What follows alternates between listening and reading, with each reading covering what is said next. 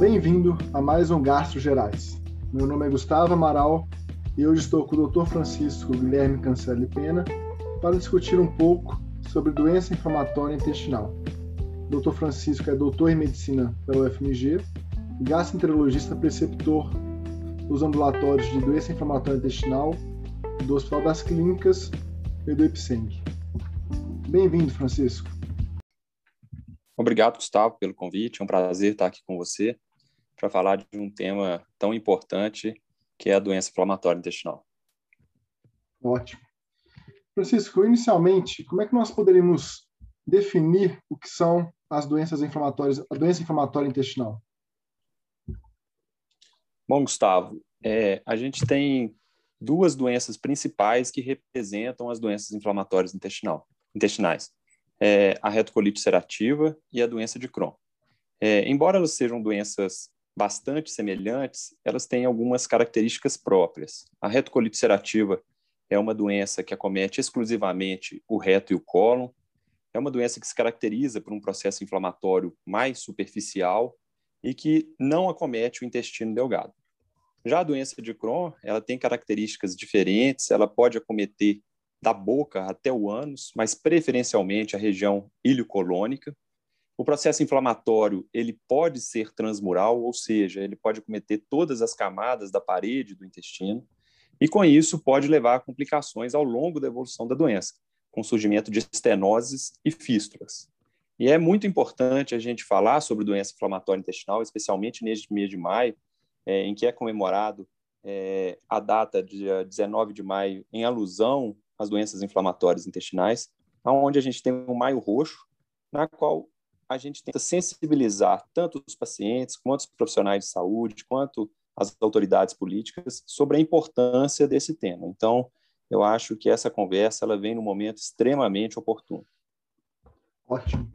E quando conversamos de doença inflamatória intestinal, para muitos pode parecer uma doença muito distante, uma doença até mesmo, entre aspas, rara, mas qual que é a real prevalência dessa patologia? É uma doença frequente no nosso meio?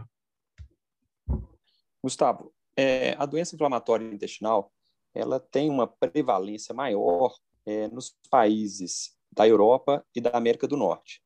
No entanto, a gente vem assistindo nas últimas décadas, especialmente nos últimos anos, um aumento também da incidência e da prevalência em nosso meio. Isso possivelmente tem relação com a mudança nos nossos hábitos de vida. À medida que a gente vai se urbanizando, tendo hábitos parecidos com os dos países europeus e da América do Norte, a gente vai adquirindo também algumas comorbidades e doenças daqueles locais. E com isso a gente vem assistindo, sem menor sombra de dúvida, um aumento da prevalência no nosso meio, que se deve com um aumento real mesmo é, da incidência e da prevalência, mas também um aumento na nossa é, capacidade diagnóstica, né, no reconhecimento dessas doenças. É, hoje, nós médicos temos um conhecimento maior e com isso a gente acaba fazendo mais diagnóstico dessas doenças. Além disso, há uma maior disseminação é, dos exames diagnósticos, é, tanto aqueles endoscópicos, radiológicos, laboratoriais, e com isso também acaba colaborando para esse aumento da prevalência. Então, a gente vem assistindo de maneira progressiva é, tanto nos nossos consultórios quanto nos ambulatórios, um aumento do número de pacientes com doença inflamatória intestinal. E diante de uma doença que, conforme você mesmo disse, um aumento de prevalência no nosso próprio meio, me vem a pergunta: quando que eu devo pensar em doença inflamatória no meu paciente ambulatorial? Existe algum sinal e sintoma que deve chamar a atenção para pensar nessa possibilidade diagnóstica? Essa pergunta é muito boa, Gustavo, porque a gente não tem nenhum sinal e nenhum sintoma que seja patognomônico da doença inflamatória intestinal.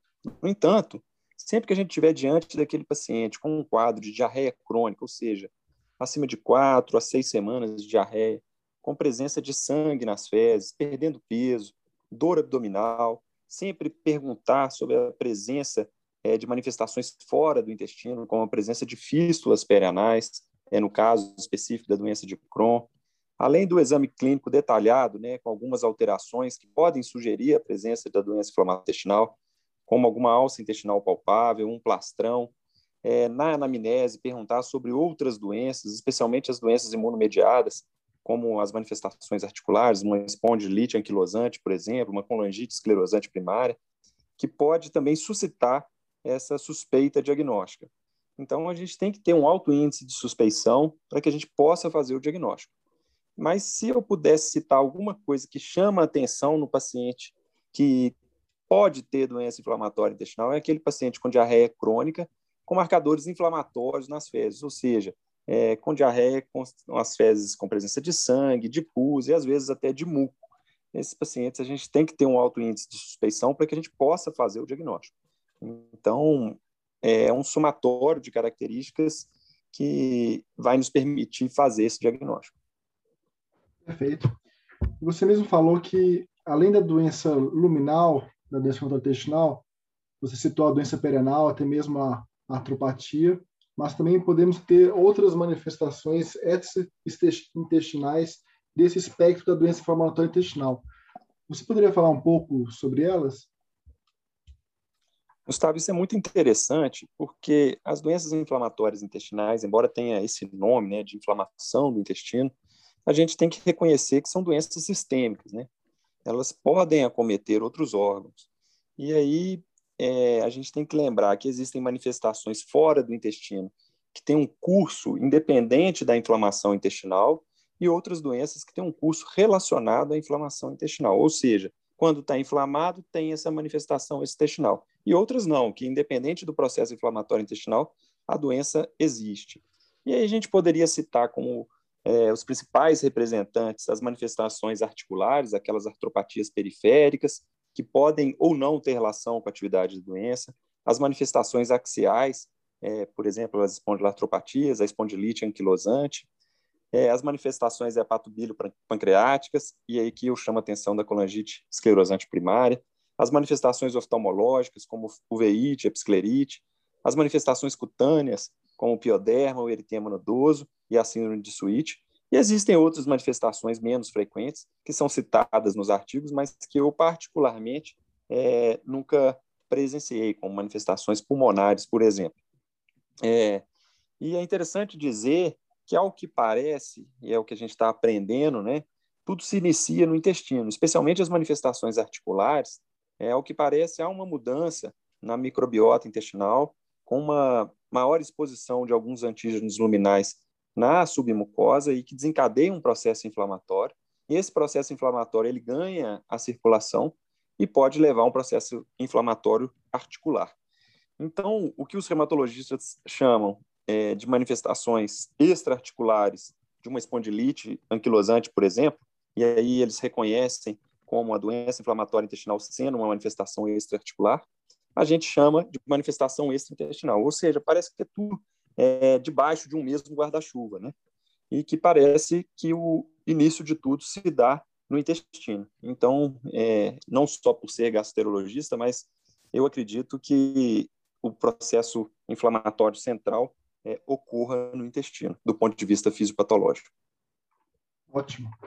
E uma vez que nós tivemos essa suspeita de doença inflamatória intestinal, quais são os próximos passos que nós devemos seguir para esse paciente? É um paciente que eu vou encaminhar direto para a colonoscopia. Você citou anteriormente alguns marcadores que poderiam me ajudar a diferenciar a doença intestinal de uma doença funcional como a síndrome do intestino irritável. Qual que é o fluxograma que geralmente nós podemos seguir? Gustavo, é, é, como eu disse anteriormente, acho que tudo se inicia numa anamnese bem feita e num exame clínico detalhado. Então, diante de um paciente que tem aquelas características já citadas anteriormente, é, a gente deve solicitar uma avaliação laboratorial que, para mim, se inicia num hemograma, é, as provas inflamatórias, VHS, PCR, dosagem de vitamina B12, de ácido fólico, de ferro, de albumina. Isso pode nos chamar a atenção é, da presença desse processo inflamatório. Além disso, a gente tem a calprotectina fecal, que é uma proteína presente no citoplasma das, dos leucócitos, mas especialmente dos neutrófilos. Então, sempre que há um processo inflamatório no intestino, há uma migração dessas células inflamatórias para a parede do intestino, e essas células elas acabam caindo na luz do intestino e são recuperadas nas fezes. E daí a gente faz a dosagem da proteína do citoplasma dessas células, e uma dessas proteínas é a calprotectina. A calprotectina tem uma grande vantagem, que ela é uma proteína estável, então ela pode permanecer alguns dias antes de ser analisada. É, e os artigos falam que até a temperatura ambiente. Eu acredito que no nosso meio, por termos temperaturas extremamente variáveis no, no, no país, é, eu não diria que poderia ficar sete dias, como os artigos internacionais citam, não. Mas é uma proteína estável, uma proteína muito útil, é, que nos ajuda nessa, nessa indício de um processo inflamatório intestinal. Mas a gente tem que lembrar que a calprotectina fecal, como é um marcador de inflamação do intestino, ela pode estar aumentada em outras condições, não só na doença inflamatória intestinal. Ela pode estar aumentada também é, em caso de infecção intestinal, de neoplasia, de uso de alguns medicamentos. É, após isso, após essa avaliação laboratorial inicial, é, a gente deve partir para uma avaliação endoscópica. E aí o, a colonoscopia é o exame de escolha, né, a ilho-colonoscopia, com o exame de todos os segmentos colônicos e da mucosa do ilho também.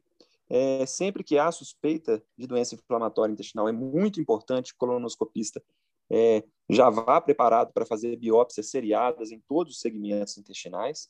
E essas biópsias elas podem nos ajudar não só no diagnóstico da doença inflamatória intestinal, mas também nos diagnósticos diferenciais, especialmente nas causas infecciosas, como tuberculose, histoplasmose, paracoccidioidomicose, mas também nas causas neoplásicas, como presença de linfoma, por exemplo.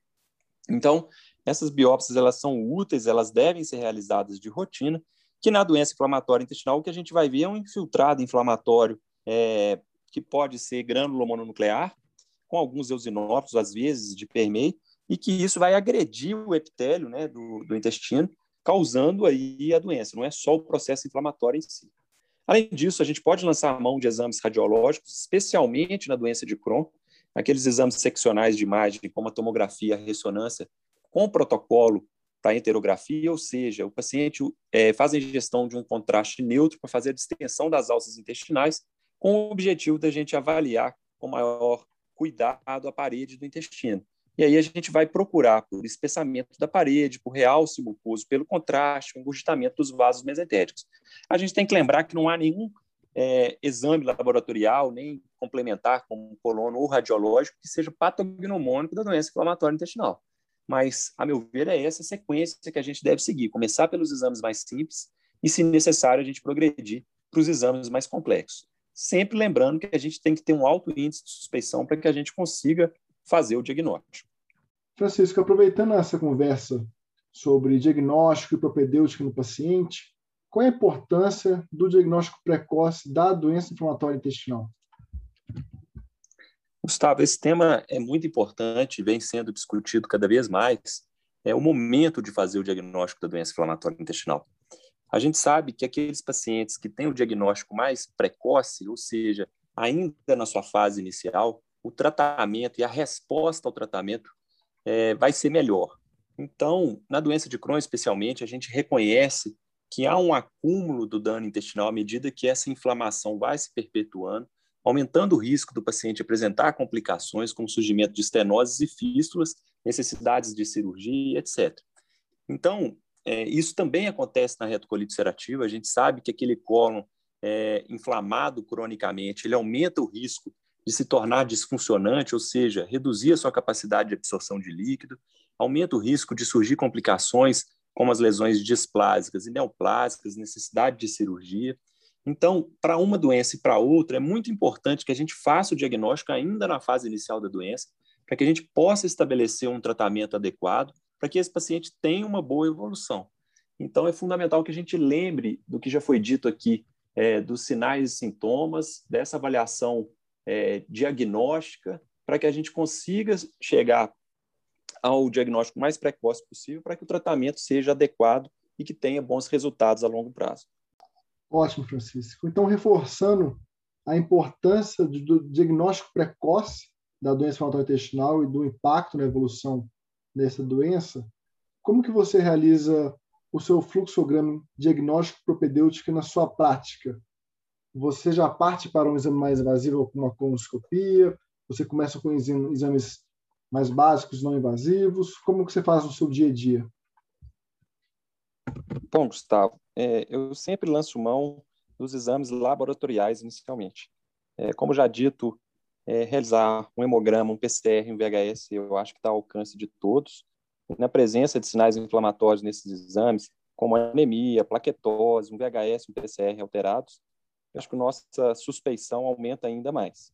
Quando disponível, e não, a gente tem acesso a isso, é, eu sempre faço a dosagem da calprotectina fecal, que tem uma excelente correlação com o processo inflamatório intestinal. Mas na ausência é, do exame de calprotectina, se os outros exames citados anteriormente já tiverem alterados, é, é necessário que a gente dê o próximo passo, com a realização de um exame endoscópico, especialmente a colonoscopia, para exame do cólon e do ilho, e quando houver necessidade, é, tanto para estadiamento ou para diagnóstico diferencial, é, entre outras doenças, é necessária a realização do exame radiológico.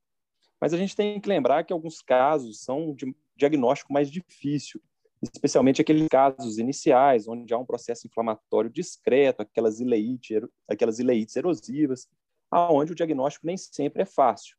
É, apesar disso, a gente tem que manter a suspeição diagnóstica, especialmente naqueles pacientes é, que persistem com quadro de diarreia ou uma diarreia recorrente, mesmo que não seja contínua, é, dor abdominal, presença de anemia. Às vezes a sintomatologia não é tão florida, mas o paciente pode sim apresentar o diagnóstico de doença inflamatória intestinal.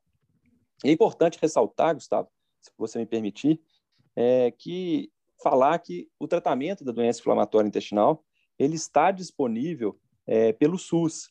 Então, uma vez feito o diagnóstico, a gente consegue é, fazer um tratamento adequado com as medicações recomendadas e que estão disponíveis na Secretaria de Saúde.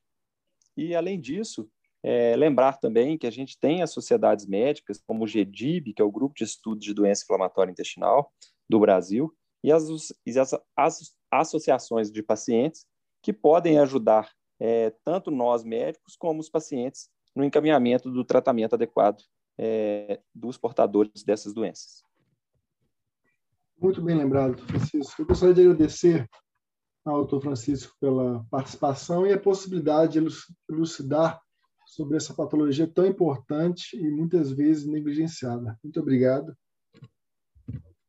Eu que agradeço, Gustavo. Foi um prazer.